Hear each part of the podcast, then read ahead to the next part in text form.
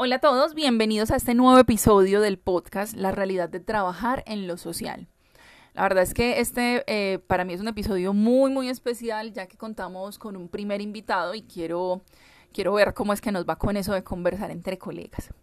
La invitada de hoy eh, se llama Lady Janet Acevedo, es profesional en trabajo social, licenciada en pedagogía infantil y magíster en educación.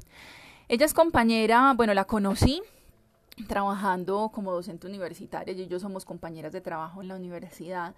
Y la verdad, la admiro bastante, la admiro bastante. Es una gran amiga, eh, hace parte pues como de, de, las personas que más aprecio más estimo en, en la universidad y de esas personitas que Dios ha puesto en el camino de uno, porque con ella, digamos que a nivel personal hemos reflexionado muchas cosas como mujeres, como personas, y también en lo, en lo profesional y en lo laboral. Entonces sé que podemos tener bastantes aprendizajes. La conversación del día de hoy con ella eh, nos cuenta sobre sus diferentes experiencias, tanto en la educación como en la formación de trabajadores sociales, como en diferentes proyectos en los que ha trabajado como licenciada y como trabajadora social, combinando un poco esas dos profesiones.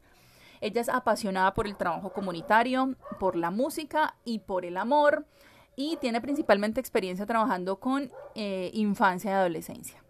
Bueno, quiero que empecemos, no demos más largas a esto.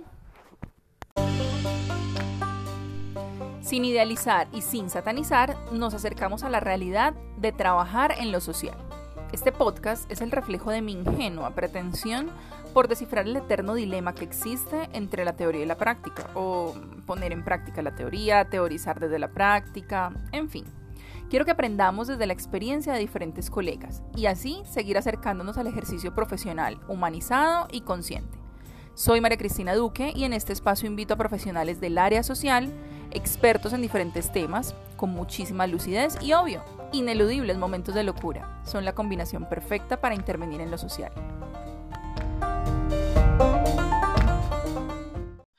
Bueno, como ya les venía contando, la invitada de hoy es muy, muy especial para mí, de verdad, es una amiga, es una colega, es una compañera de trabajo.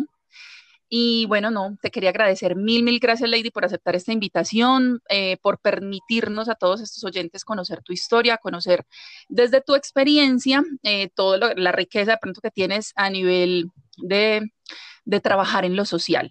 Lady, bienvenida. Macri, muchas gracias por esta invitación. Estoy muy contenta de poder compartir con ustedes este espacio. Para mí es muy importante poder tener estas conversaciones porque creo que nos hace mucha falta el hecho de poder conversar y compartir estas experiencias. Qué nota, qué nota, Lady, mil gracias. Bueno, vamos a empezar entonces a hablar. Yo, pues, como como les contaba desde el episodio anterior, hay unos segmentos que vamos a ir abordando. Entonces, el primer segmento es tú en cuatro. Lady, tú en cuatro, ¿quién eres? bueno, yo, yo, no, yo en cuatro soy bien interesante. bueno, ¿quién soy? Bueno, como, como ya, ya me presentaste, yo soy Lady Acevedo. Creo que tengo, tengo muchas cosas que hacen parte de, de mi quién soy soy una mujer entregada a mi profesión, entregada a mi familia. Eh, soy hija del el barrio Santo Domingo Sabio, un barrio aquí en, Medellín. Em, siempre he tenido mucho amor por lo comunitario y yo siento que eso fue lo que me impulsó a mí empezar todo este cuento de, de abordar lo social. Entonces, pues soy una persona muy apasionada. Creo que como persona tengo un montón de cosas que voy cada día trabajando y resolviendo de mí, pero en general siento que he logrado y que me gusta mucho. Entonces, pues eso es lo que siempre trato de compartir en mi campo de acción, en, en mi profesión, con mis estudiantes. Eso soy. Y es que, y yo doy fe de eso, definitivamente es una de las compañeras que, pues yo tengo un grupo de amigos o tenemos un grupito de amigos allá en la universidad de, de docentes y yo a todos los admiro mucho y a ti también te admiro muchísimo por eso, porque eres bastante reflexiva y, crítica con tus propias acciones y eso me parece súper bacán. Lady, ¿a qué te dedicas? Bueno, las, las, preguntas de tú en cuatro son, listo, ¿quién eres? Ya nos contaste, ¿a qué te dedicas? ¿Dónde estás trabajando? ¿Y qué palabra te define? Cuéntanos ahorita mismo a qué te estás dedicando. Bueno, yo hago de todo, yo hago de todo, a mí me encanta, bueno, primero que todo, pues yo soy una persona que, que soy total movimiento, o sea, a mí me encanta estarme moviendo, me encanta estar eh, buscando cosas para, para poder hacer, soy muy inquieta, de hecho acá entre, acá entre nosotros de 200 que nos estamos escuchando, pues eso a veces me ha generado, eh, sí, que, no salga de Suramérica, eso también me trae problemas a veces, porque es uno buscando qué hacer y qué hacer, y uno es como que, bueno, marica, hay que descansar también un poquito, entonces a veces eso me trae problemas, mm. pero pues en este momento específicamente, pues soy docente, soy profesora en la Facultad de Ciencias eh, Humanas y Sociales de Uniminuto, entonces estoy dando clase en la especialización de familia, infancia y adolescencia, en el diplomado de familia, infancia y adolescencia y en, pues, en trabajo social. Y pues también he estado haciendo otras cosas como estoy acompañando el programa de Buen Comienzo Antioquia, eh, entonces, pues también me estaba moviendo por ahí. Y bueno, pues también como, como las cosas que van resultando, porque aquí entre nosotros mil, pues ustedes saben que nosotros los sociales, pues tenemos a veces esas situaciones contractuales, entonces que se acaba un contrato allí, entonces vaya, busque allí. Entonces, bueno, seguramente si esta pregunta me la volvés a hacer en, en un mes, te va a responder otras cosas otra cosa, sí. Sí, eso les contaba yo igual en el primer episodio. O sea, yo tuve, antes de trabajar en la Armada, dos contratos cortos, uno con la alcaldía y, otro con la gobernación. Es una, pues una vaina que a todos nos toca, pues muchas veces estamos cambiando frecuentemente. Bueno, ¿y qué palabra te define, Lady? Pues yo, yo siento que me definen varias palabras, pero se me viene a la cabeza la, disciplina. Y te voy a explicar por qué. Cuando yo empecé a estudiar, cuando yo empecé a estudiar trabajo social, en las situaciones pues económicas, la verdad de, de, mi momento, de mi vida, de mi familia, mi existencia, pues no había cómo estudiar. Entonces, pues había la opción de empezar con una cosa que se llama acá presupuesto participativo. Eso después lo volvieron sapiencia y bueno, ustedes saben más de eso ya que yo. Y con eso yo empecé a estudiar trabajo social y también empecé entonces a estudiar una técnica de, de, preescolar, pues como para educación preescolar, porque pues tocaba estudiar y trabajar al mismo tiempo, porque, o sea, eso no era posible uno que hace solamente estudiando. Entonces, listo, empecé con eso. Ya después, terminando, pues terminé la técnica y me puse a trabajar como profe y también seguí, eh, pues ya estudiando trabajo social. Después estaba terminando trabajo social y salió la profesionalización en la licenciatura en pedagogía, como ya habías hecho la técnica, entonces pues eso me lo permitió y entonces también me puse a estudiar licenciatura en pedagogía infantil. Terminando pedagogía salió la maestría, entonces eso era como oportunidad tras oportunidad y a mí me gusta cogerlas todas y yo dije, pues nos metemos. Y la gran pregunta ¿y eso con qué lo vamos a hacer? ¿Con qué plata lo vamos a hacer? Pero eso siempre resultaba, yo no sé, es como una cosa divina. Y, y así, y así. Entonces, siento que la disciplina es lo que me ha permitido ser lo que en este momento soy y incluso eh, creo que eso es, una, eso es un asunto que, que tenemos que trabajar mucho ahora con los jóvenes y es, marica, la disciplina es fundamental para poder lograr los objetivos que tenés en la vida. Entonces esa palabra para mí es súper importante. Yo, yo siento que uno tiene que tener la capacidad de aceptar para sí mismo todo lo que es capaz de hacer. Y todo lo que es capaz de hacer, hágalo. O sea, hágalo, inténtelo, porque las capacidades no generan que uno no le dé miedo, pues a uno también le da miedo, y, pero igual hay que hacerlo y creo que la disciplina es fundamental para eso. Hay varias cosas ahí súper chéveres en lo que nos cuentas, Lady. Y es que igual desde que empezaste, digamos, como con tu vida, digamos, profesional, pues uno sale del colegio y listo. Ese es, ese es el momento en el que digo, desde que empezaste con tu vida profesional, veo que has sido súper inquieta, y, asociado pues a lo que nos decías hace un momento, o sea, que te dedicas a de todo, ¿cierto? Incluso desde esos primeros pinitos. Y muchas veces, y, con la reflexión final que haces respecto a los jóvenes, aunque yo también soy joven, pero bueno, los que van un poquito más atrás que nosotros en edad, em, y es uno no quedarse quieto esperando, ah, es que no pude hacer esto, entonces vamos a ver cuándo resulta. Y a mí esa es una de las cosas que más me cuestiona y el esperemos que todo fluya, esperemos que se den las cosas. Y muchas veces, pues sí, uno no es que tenga que ir forzando las cosas por la vida, pero el, esperar a que se den también implican, ¿y tú qué vas a hacer para que se den? O sea, tú cómo te estás preparando, tú qué estás leyendo ahora, qué oportunidades estás buscando para que se te den. Una cosa Sí, una cosa es que uno, pues, eh, buscando la oportunidad no se te dio, pero hombre, tú estás trabajando por ello, ¿no? Es muy importante porque dentro de lo que yo he visto, pues acá, acá hablando, acá hablando mal de los estudiantes, es que es muy común, es muy común que ellos le digan a uno, Mala. peor. Ellos, que ellos le digan a uno, no, profe, lo que pasa es que como yo trabajo, no, profe, es que como yo tengo un hijo, no, profe, es que, es que, yo, pues yo no sé, yo creo que, mira, yo sí aprendí algo. A uno le pasan las cosas para uno poder después enseñarle al otro. Por eso el primer, el primero que aprende es el maestro. O sea, un ah, maestro sin experiencia puede tener mucha carreta en la cabeza, pero no le sirve para nada. Es, es muy importante que vos sepas que cuando vos tenés y descubrís tus capacidades, tus fortalezas, pues vos podés cuidar al niño, vos podés estar haciendo tu trabajo, pero también puedes responder a lo que realmente te apasiona. Entonces uno busca la pasión y cuando uno tiene la pasión clara, llega, llega la disciplina porque llega el cómo, pero uno no puede buscar el cómo sin tener el qué. Eso me salió todo filosófico. Ay, tan bonita. No, y es que... y es que uno muchas veces, no, y a mí también me ha pasado así, o sea, así como te, te, fue pasando a ti que las oportunidades se te fueron dando, a mí en mi historia y les contaba en el episodio anterior me ha pasado pues de una forma muy similar, o sea, las cosas se fueron, fueron llegando, pero porque es que yo también estaba trabajando por ello, o sea, yo no estaba quieta.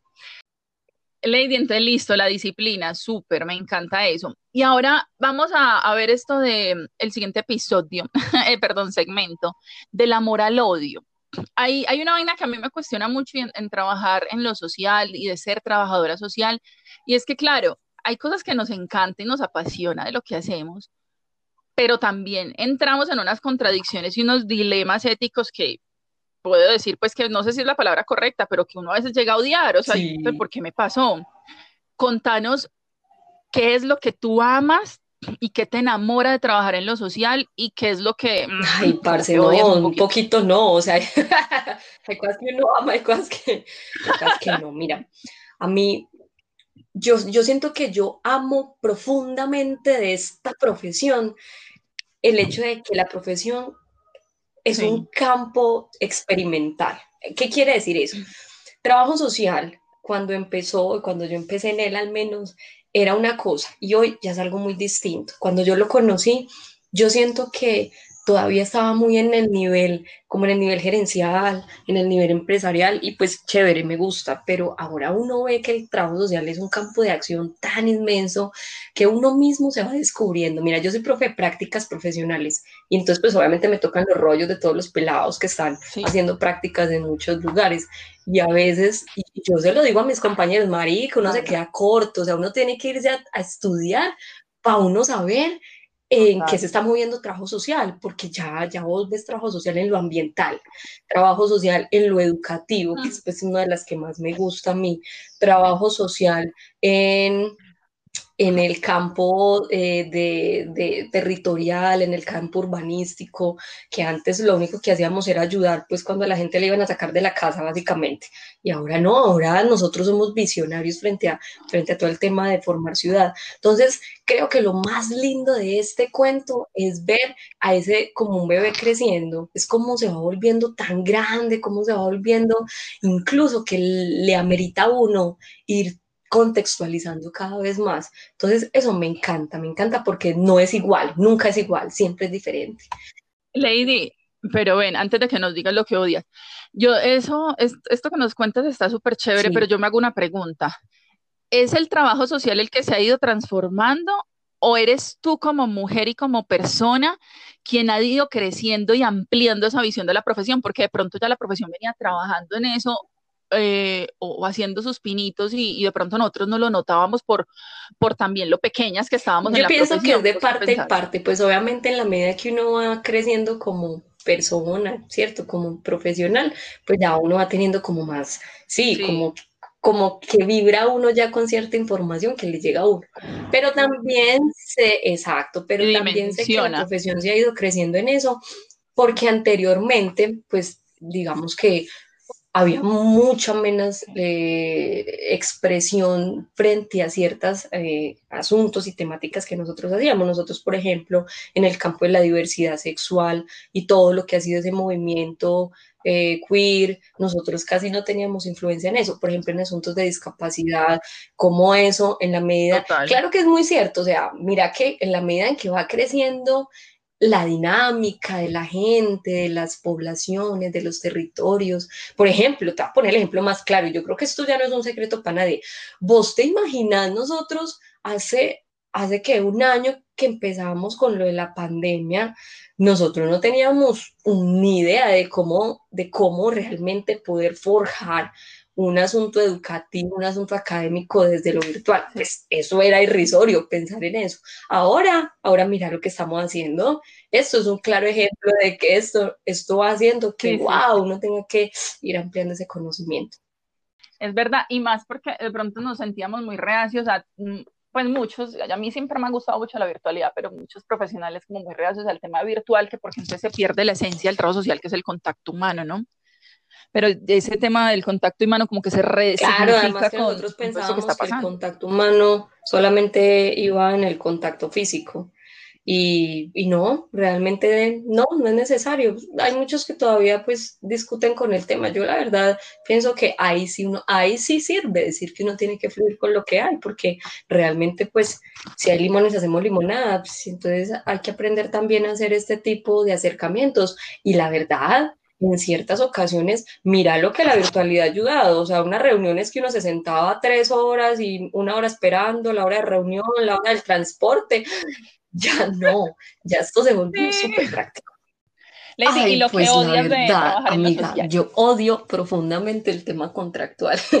Yo pienso que nosotros, fue pucha, nosotros nos toca en ese tema muy complejo porque ay, yo no sé, yo siento que pues esos contratos de nosotros son como, como de muñecos, eso es como una cosa así toda, es ridícula, contratos de dos meses, de tres meses, y lo digo en todo. Y no me da, no tengo tapujos para decir, en el ámbito académico es igual, uno tiene un contrato mientras los pelados están en el semestre y termina el semestre que realmente no es semestre, no cuatro semestres y ya también sale un cuatrimestre y sale uno también. Entonces, yo siento que un poco, un poco complejo ese tema porque mm, no le da una estabilidad. Y, pues la estabilidad, aunque es un asunto más interno que externo, pienso que las garantías laborales son muy complejas desde trabajo social.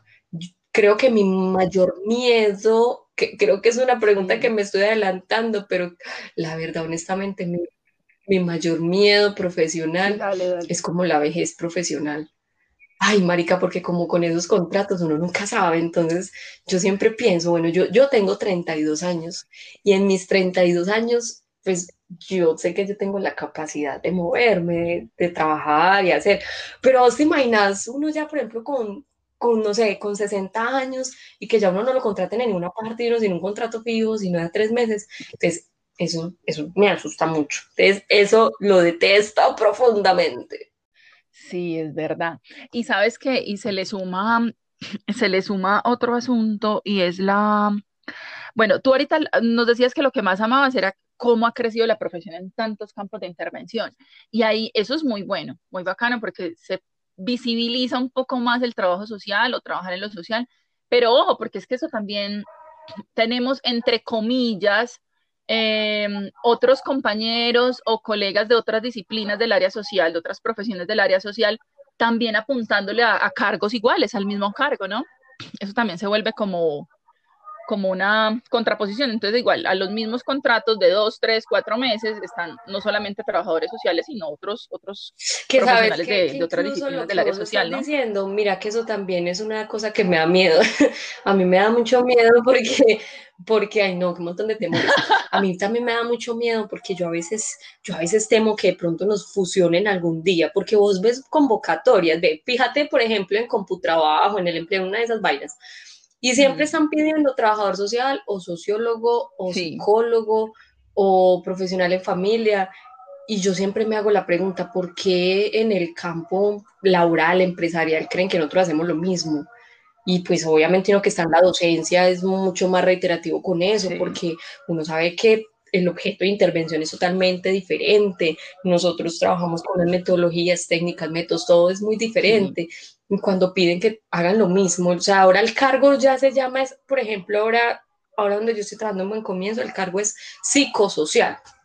Y uno es como, pues, a mí me da algo, yo no sé, yo voy sintiendo como que el estómago se me retuerce y yo digo, pero ¿cómo va a ser posible? Psicosocial no existe, o sea, es, es imposible, vos tenés que tener también eh, la especificidad y la especificidad hace que podamos volvernos eh, pues obviamente holísticos, pero hay que tener claro también lo que hace cada uno. Es también muy teso que un día te digan, no, mira, ¿sabes qué? Ya no va a existir trabajo social, ya todos vamos a ser psicosociales. Ay, qué susto. Qué teso.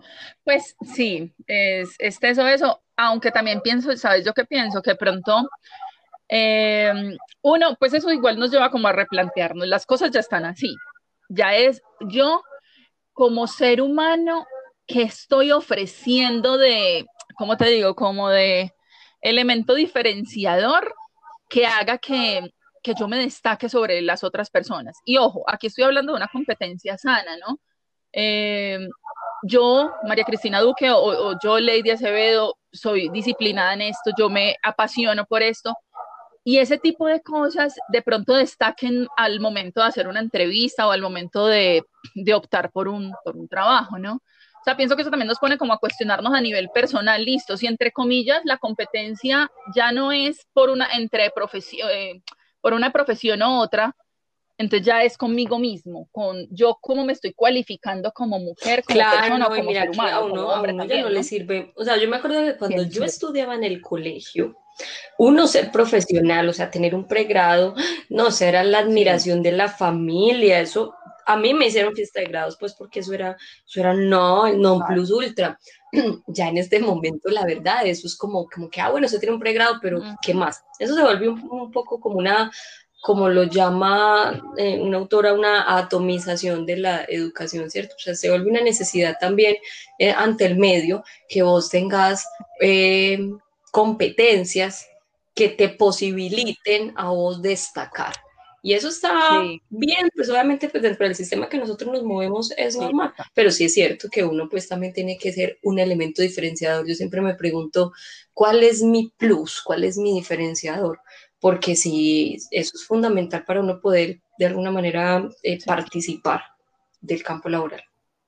Y lo otro, Lady, es el tema de, bueno, pues en, lo social creo que no nos han inculcado mucho el tema del emprendimiento, pero creo que también es una forma de ahorita mismo como repensarnos un poquito para los que les resuene esa idea de, de hacer eh, proyectos o trabajar de forma independiente. Yo, por ejemplo, combino esas dos, o sea, el tema del emprendimiento con, con el empleo me encanta ya ser docente y para eso pues soy empleada, pero también digo, por el mismo miedo que vos tenés y en algún momento volverme obsoleta en un medio laboral, pues decidí emprender. ¿Por qué? Porque pues esa es como, como que esa responsabilidad es mía, de, de, qué voy a hacer más adelante. Y bueno, igual lo amo, amo hacer lo que hago el tema del emprendimiento. Sí, y yo pienso que no nos han educado frente al emprendimiento, es verdad. O sea, trabajo social y las ciencias sociales en general. Yo pienso que nosotros hemos sido educados como obreros. La verdad, nosotros estamos pensados para una empresa, pensados para trabajar con el Estado. De hecho, así está dentro del perfil profesional.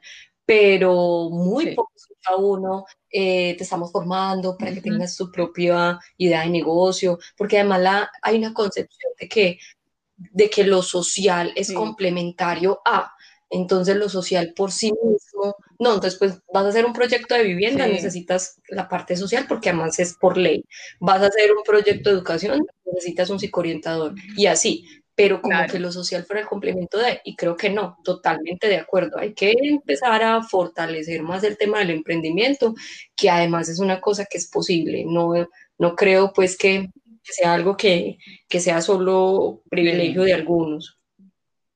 Sí. Bueno, Lady, ya nos contaste los temores. Maravilloso. Sé que muchas, muchas personas se van a sentir identificados con esos miedos. De hecho, yo también, yo también los tengo, los tenía. Bueno, los he ido eh, rebajando un poquito. Ahora, todos la cagamos, eh, perdón, todos la embarramos. y, y pues, y ese es otro de los asuntos que por lo menos nosotras que hemos sido asesoras de práctica los estudiantes llegan con muchas ansiedades porque, hay profe, si me equivoco, profe, si no lo hago bien. todos nos equivocamos. Entonces, ahora hablemos de lo que tú has, en, la que la has embarrado y, que nos, y que lo admites, pues la embarré y lo admito.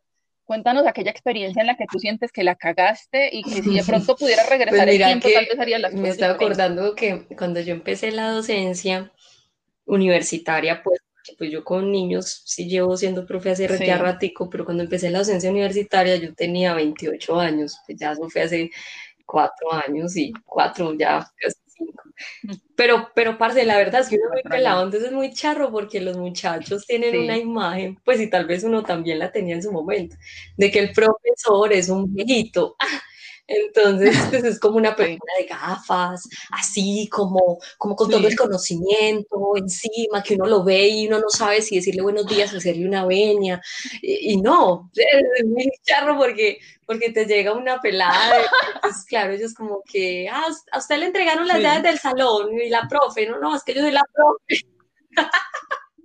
Entonces, eso, por ejemplo, fue muy, muy angustiante al principio y eso generó que yo que yo no filtrara qué, qué materias, por ejemplo, quería dar y qué no. Entonces, la primera materia que yo di, y de pronto si me escuchas muchos de los, de los muchachos que recibieron esta clase conmigo, la primera materia que yo di en un minuto fue, fue antropología. y yo fue de antropología, hacer lo mismo que crianza de gallinas, marica, pues obviamente uno ve yo llevé un curso que se llamaba antropología cuando estaba estudiando, pero yo no, yo qué, antropología, y entonces a mí me entregaron el curso, eso es una cosa así, con una malla, unas vainas y todo en plan de trabajo, y yo dije, listo, yo voy a dar antropología, porque pues eso es lo que hay. Pasó la primera clase, y los pelados no son bobos, ellos inmediatamente se dieron cuenta de que la profe, no, entonces yo era, primero, bien pues, mi, primera experiencia con todos esos muchachos que pues, pues muchos estaban como de mi edad. Y tercero, yo no tenía ni idea. Yo llegué llorando literalmente a mi casa. Yo dije, yo no sirvo para ser profesora, eso es muy duro. Claro, ¿por qué? Porque yo estaba en el lugar, estaba dando una materia que no. Entonces, pues con ayuda de otros colegas, eh, yo, yo me acerqué y, yo dije en la universidad que no, que yo no iba a seguir dando antropología. Entonces, en la tercera clase, yo fui y le dije a los muchachos, muchachos, yo no voy a seguir siendo su profe. Yo la verdad, y lo acepté. Ay, eso da mucha pena, pero yo les dije, muchachos, yo no soy capaz de dar esta clase, porque es que yo no soy antropóloga y una antropología, que la un antropólogo, una sociología, que la de un sociólogo, yo pienso que es sí, zapatero a tu zapato. Y entonces ya, pues creo que me costó un poco de sufrimiento, pero, pero ¿sabes qué aprendí? Aprendí que, que uno también tiene que ser muy honesto con uno mismo. Y en esa honestidad está, está yo no sé hacerlo. Y desde ese momento, cada que entro eh, y empiezo un curso, por ejemplo, yo siempre les digo a los muchachos, hay cosas que yo no voy a saber, y no por ser profesora yo lo sé todo, y el que te diga que lo sabe todo es un mentiroso, porque porque es imposible. Entonces, cada que yo empiezo, yo les digo, muchachos, no sé. Y si hay algo, muchachos, no sé, busquemos, busquemos. Y si alguno dice algo que yo no conozco, yo también me siento a comer crispetas mientras lo escucho, porque pues hay cosas que uno no se tiene que saber y aprendo. Entonces, eso que aprendí se llama humildad. Ay, qué nota. Me encanta porque yo sé que muchos nos hemos sentido así. Yo también, pues, bueno, yo no empecé dando clases de algo que no supiera, pero sí de cosas que me tocó repasar muchísimo, muchísimo, muchísimo, porque sí tenían que ver con nuestra profesión, claro, pero, pero pues enseñar o ser docente implica eh, y eso es libros, lea y relea otra vez. Los secretos de los profesores, o sea, lo que, lo que uno cree que el profesor no hace o que el profesor no se equivoca. Y realmente es, es, es así, o sea, yo, yo pienso que en este mundo, al menos en universitario y todo eso, uno tiene que aprender a aceptar también que tiene, que tiene falencias y esas falencias son hermosísimas cuando uno las sabe leer, porque eso también te dando la confianza con, con las demás personas. Y creo que en cualquier campo, yo he llegado a entrevistas en las que he dicho, ve, la verdad, yo no sé, ¿eh? no, pero ¿cómo vas a decir eso? Sí, normal son tecnicismos, yo no me lo sé todo. Y me han contratado. ¿Por qué? Porque pues creo que prima más el hecho de, decir, de decir, mira, ¿sabes? yo no sé hacer esto, yo no tengo idea, pero vamos a aprender. La honestidad. Sí, eso está muy relacionado con ser honesto también, con uno mismo, con sus capacidades. Y, y lo hablábamos incluso antes de empezar esta grabación. A mí me pasó algo eh, en, en, un, en, un, contrato que tuve con una, ¿cómo se dice? Como un operador de la gobernación en ese momento, que es el comité de rehabilitación, yo iba a presentarme a un puesto, un, un, trabajo, pues, un empleo, pero yo en ese momento estaba en un proceso de selección para la Armada Nacional y ese proceso de selección duraba un año y a mí me tocaba asistir a cosas en horarios que pronto tenía que trabajar. En la misma entrevista de trabajo, Lady, les dije, yo, yo quiero trabajar acá con ustedes, sin embargo estoy en, en este proceso que si resulta, resulta dentro de un año, entonces hay cositas, hay momentos en los que me debería ausentar y, y si es posible, pues sería súper bacano poder trabajar y poder tener esos permisos. Efectivamente, me contrataron. Claro que sí. Es mejor y vale más no ser honesto. Es como mucho más satisfactorio. Lady, bueno, nos estás contando de un aprendizaje súper bacano que tuviste en este campo de la docencia, ¿cierto? De, de ser humilde y de reconocer sus propias capacidades y habilidades. ¿Hay algún otro aprendizaje así súper significativo de repente en otro campo o en otro trabajo que hayas tenido y que eh, de trabajar en lo social? Yo, yo el año pasado trabajé con un proyecto MAC que se llama Parceros. Es un proyecto de la alcaldía de Medellín. Ese proyecto a mí me generó todas las sensaciones, emociones y reflexiones posibles porque, porque yo pienso que en lo social a veces trabajamos con, ay, ¿cómo digo esto? Trabajamos como, queremos trabajar como con las hermanitas de la caridad, o sea, queremos que todos sean buenos, ¿cierto? Trabajar con, con, con, la gente bonita, con la víctima, con el que ha sufrido, con el que tiene la historia que contar, conmovedora, que vos escuchás con pañuelo, o sea, a veces nos volvemos como, como si fuéramos un poco, un poco fraccionados hacia el lado del del bueno y fragmentamos así moralmente el bueno y el malo y ajusticiamos a veces un poco. Y este proyecto me enseñó a trabajar con el lado opuesto. Trabajé con el victimario, trabajé con el que nadie quiere trabajar, trabajé con los jóvenes que están en situaciones de riesgo en la ciudad de Medellín, con situaciones de consumo y chicos que están en una alta probabilidad de pertenecer a bandas delincuenciales en la ciudad. Entonces, pues digamos como que eso me dio la posibilidad de entender el corazón y el alma tan grande que hay en un joven que está viviendo una situación de esas y que creo que también han sido muy estigmatizados y muy juzgados por la sociedad. Y con ello aprendí a amar la otra parte. Entonces, creo que ese aprendizaje es muy grande porque no solamente le enseña a uno en lo profesional, sino en lo personal, y es aprender a, hacer juicios, no juzgue. Entonces, eh, mira que es que él, él, lo, él, la, la, violó, es que mira que estos hombres lo, maltratan las mujeres, y hay un asunto incluso con el hombre muy marcado ahora, y yo dije, ah, bueno, tal vez es que tengamos que empezar a mirar esto desde otras perspectivas, sin decir que uno se va a convertir ya ahora en, en, pues sí, en que no va a ver las situaciones que suceden en la realidad, pero es aprender a verlas distinto, es aprender a no hacerle juicios y a no ser uno el que diga, ay, no, pobrecita la víctima y estas personas tan malas, ¿no? También trabajamos con el lado oscuro eso es muy importante eso lo aprendí en Parceros y pues los amo muchísimo, amo muchísimo a esos chicos. Yo ahí coordiné eh, una de las cortes que salió, que fue la Corte 2. Eh, tuve a cargo también un montón de profesionales de muchas áreas que, que también era algo novedoso, un aprendizaje muy grande y es el trabajo social o las ciencias sociales también en, en una faceta que es la coordinación de programas y de proyectos. Entonces, todas esas experiencias a mí me han nutrido mucho y obviamente creo que en cada uno de mis trabajos eso le ha aportado a mi vida personal un montón. Claro, qué nota. Lady, y ahora de la teoría a la práctica. Eh, ¿Tú cómo has asumido ese reto de poner en práctica la teoría? Esa responsabilidad que tenemos de, esas preguntas son tan sugestivas todas, porque cada una es como que, bueno, ahora aquí qué digo, porque son tantas cosas. que vale, marico, que no me estés, que no me estés escuchando el jefe. Me vale. Eh, parce, ve, pues yo te voy a ser muy honesta, y a ustedes que están escuchando.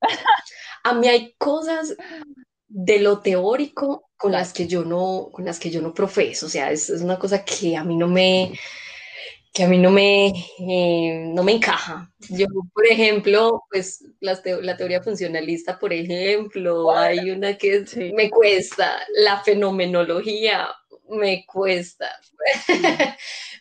Honestamente, pues hay cosas que obviamente uno enseña, pero me cuestan y pues porque siento que, que las dinámicas han cambiado mucho y, y, ese tipo de cosas ya las asumo distinto. Eh, me he dado cuenta también que muchas veces uno, uno se da cuenta que en la que de cara al mundo, a la sociedad, la teoría a veces es obsoleta. O sea, yo no sé si te ha pasado, los pelados a veces me cuentan que les pasa que uno estudia ciertos asuntos teóricos y llega a la práctica y el mundo funciona totalmente distinto como, como te decían en la universidad o como decía X y Y autor. Yo personalmente me he vinculado mucho con algo que nosotros estudiamos en pedagogía social que se llama la educación popular y es aprender a generar conciencia desde las personas que viven la situación. De salirse uno del campo del Salvador es que el trabajador social, el psicólogo, todos son los salvadores, ¿no? ¿Quién dijo? O sea, cada quien realmente tiene la responsabilidad de salvarse a sí mismo. Entonces la educación popular es muy linda porque te dice, yo lo que hago es yo, que yo te brindo unas herramientas, pero tú tienes que hacer tu casa con esas herramientas, yo no puedo hacer la casa por ti. Y ahí entonces empecé a quitarme un montón de frustraciones. Frustración número uno del profesional social. Es que yo fui hice el trabajo y cuando volví en un año, allá, allá ya no había nada, nada de lo que yo hice sirvió y eso le llegan a uno casi que, que en caso psiquiátrico y no, pero cálmese. Es que usted tiene que salirse de la idea de que lo que usted haga como profesional es lo que realmente va a generar en el otro. En el otro genera lo que está dispuesto a recibir. Obviamente uno tiene la responsabilidad demostrar un camino, pero el que tiene que caminarlo es, la persona que está viviendo la situación o la comunidad, en fin. Entonces creo que dentro de lo teórico aprendí también a filtrar las cosas que yo siento que resuenan con las cosas que yo hago y las cosas que tal vez sean diferentes. Tampoco se trata de ser un empirista, pues porque realmente tenemos profunda reflexión teórica que nos sirve. Ay, pero también yo pienso que a veces hay que salirse un poquito de la norma, a veces hay que explorar, no todo tiene que ser así. Mira, por ejemplo, en las ciencias sociales, el campo de la biología ha hecho unos aportes inmensos. Hay un man que se llama Maturana, eh, que ha hecho un trabajo sobre la autopoiesis o lo que es la estructura biológica, y uno dice, es que, es que no es distinto, no es distinto. Como dice Max Neff, uno no puede separar, uno no puede separar que la psicología se encarga solamente desde las teorías psicológicas y Freud y sus vainas. No, no, no tiene que abrirse porque en eso es que está la posibilidad de uno aprender de la economía, de la sociología. Y creo que es bien interesante eso. Entonces, lo teórico es fundamental, pero nunca va a ser tan importante como el análisis de la realidad. Y a, mí hay algo, que nota lo que dices, Lady, a mí hay algo que me cuestiona mucho de, de, con lo que empezaste a contarnos de esto teórico y es, son los purismos teóricos. Eh, o sea, yo tampoco creo en eso, de que algo sea solamente o, o, que algo pueda ser visto solo desde una teoría, solamente. ¿A qué voy con esto? Mira, yo trabajo pues mucho con, con el tema de familia y una de las teorías que más nos apoya, pues nos aporta para poder hacer lectura de las familias es la teoría general de sistemas. La teoría general de sistemas es de la, de la corriente positivista, ¿cierto? Pero yo digo, yo en mi realidad y yo cómo lo enseño y cómo lo aplico, yo esa vaina la cruzo muchísimo con todo lo que es em, la, el, comprensivo, pues como el paradigma comprensivo, todo lo que es, hombre, viendo, listo, la familia tiene que funcionar de cierta forma o tiene unas funciones, pues o unas responsabilidades mmm, y unos roles pero también todo no puede ser, o sea, como que o es, lo, es blanco o negro, sino que hay demasiado, ¿cómo se dice? Como características o, o situaciones del contexto que están influyendo siempre en la dinámica familiar y hay que ponerle un tinte comprensivo grande, o sea, y pues en ese sentido apoyo un poquito el eclecticismo, pero a conciencia, yo no sé si esa vaina se me entienda. El eclecticismo, listo, cojamos una teoría y esta otra que nos pueda complementar, pero sea consciente de ello y no vuelva esa vaina como un sancocho para poder hacer como la intervención o el acompañamiento, ¿no? Pero sí, estoy completamente también de acuerdo contigo. Es, es un reto muy grande y sí, también creo que es muy importante que nosotros tengamos, tengamos claridad epistemológica, es decir, uno sí tiene que conocer las teorías para poder decir que le gustan o no le gustan, pues porque tampoco está, está uno decir, ay, no, es que a mí no me gusta ninguna teoría, la teoría es bobada, eso para qué, porque también se encuentra una mucha gente que está ahora en el campo de lo social, eh, en diferentes campos de intervención, pero que uno no les ve una lectura académica y, la verdad, pues aquí también entre nosotros, una vez sí dice, mm, mm, yo dudo, dudo como de ciertas competencias académicas. Y la verdad sí, uno, uno tiene que tener herramientas que le permitan a uno abordar, abordar, es que para eso estudiamos, por eso ya no solamente nos dedicamos a la, a la ofrenda, nosotros no nos dedicamos solo a eso, nosotros nos dedicamos realmente a procesos de transformación. Y eso requiere lo teórico, pero lo teórico no se puede convertir en, en un asunto eh, netamente... Eh, no sé, como cerrado, donde nosotros no nos podemos salir de ahí, porque también es muy complejo, la realidad es mucho más grande, como les decía, si van ampliándose los campos de acción, es porque también se han ido ampliando los paradigmas con los que nosotros miramos la realidad. Total, total. Tienes toda la razón, querida amiga. Mil gracias por eso. Esta carta está dedicada a todos los que están estudiando carreras eh, de ciencias sociales y humanas y dice así, mis queridos estudiantes, esta sea una oportunidad para agradecerles por todos los aprendizajes mientras ustedes estudian, mientras duermen, mientras hacen las tareas, mientras no las hacen. Cada una de esas cosas a mí me ha formado, pero hoy quiero decirles que es muy importante, y ahora sí en serio, que es muy importante que, que recuerden siempre que nosotros hacemos esto porque esto es una misión de vida. Ser profesional de las ciencias sociales, cualquiera que sea, pero lo hablo desde trabajo social, pues como, que es como mi, mi carrera más, más prioritaria y pues la educación, la licenciatura es, hagan esto con amor, hagan esto con vocación. Yo he visto caminar por ahí mucha, mucho profesional que lo único que hace es hacer bien su trabajo y es muy triste porque lo único que hacen es cumplir su horario, hacer los informes muy bien hechos, dedicarle las horas a las reuniones, ser el primero que llega, el último que se va, pero sin alma. Yo, yo pienso que uno tiene que ponerle a esto mucho corazón y realmente estar muy enamorado. Esto es un amor. Uno cree que solamente se enamora del novio, de la novia, y no, realmente esto es un amor.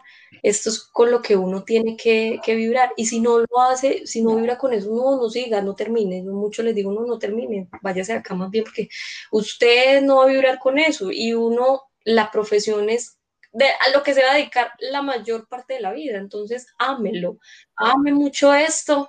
Y recuerde que uno estudia esto también, no solo por la sociedad.